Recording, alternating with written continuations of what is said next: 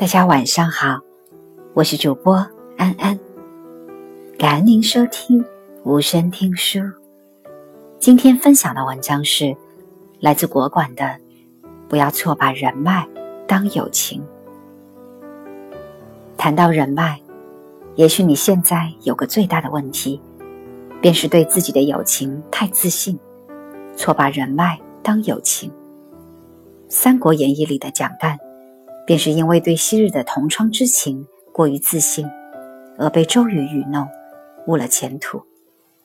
书中说道：“赤壁大战当前，周瑜正在帐中议事，部下传报，故人蒋干相访。周瑜闻讯，已经猜出蒋干来意，他眉头一皱，计上心来，连忙吩咐众将依计而行，随后。”带着众人亲出帐门迎接故人造访，周瑜首先念及的不是彼此的同窗之情，而是计上心来。随后装醉昏睡，故意让蒋干盗去事先准备好的假情报，施了一出反间计。蒋干很冤，他自以为凭着少年时代的友情，就可以说服老同学周瑜迷途知返，归顺曹操。可周瑜并不为这份老交情买单。在当下的功利气氛下，有太多跟周瑜一样秉着这种想法做事的人。虽说不上为了利益出卖朋友，但起码你在他们心目中很可能只是一颗无足轻重的棋子。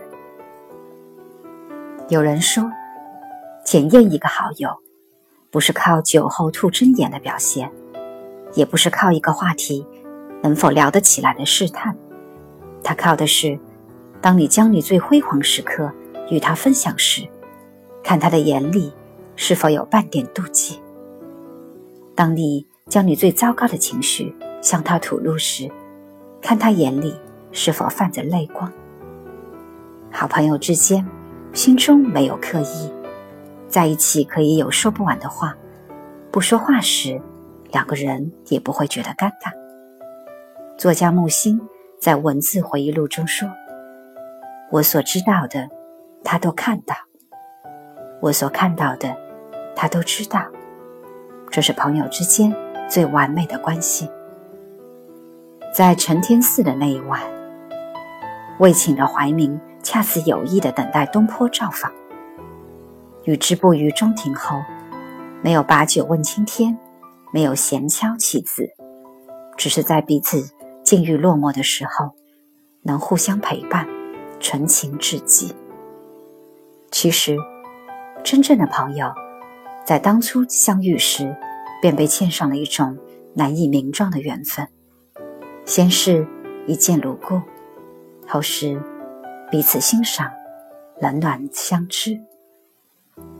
我不敢想象，若是伯牙那天。没有一时兴起跑去高山瀑布边弹奏，那么樵夫钟子期也只是背着一捆干柴径直回家；亦或是伯牙在演奏时，钟子期没有经过驻足，乐史上也只是空留高山流水的遗憾。缘分是一种很奇妙的美好，你也许等了大半辈子。才等来一个知心的人，但对于如今的素食社交，这份美好的友情，总比一顿穿肠酒肉的交钱来得更深沉与痛快。今天的分享就到这里，我是安安，祝您晚安。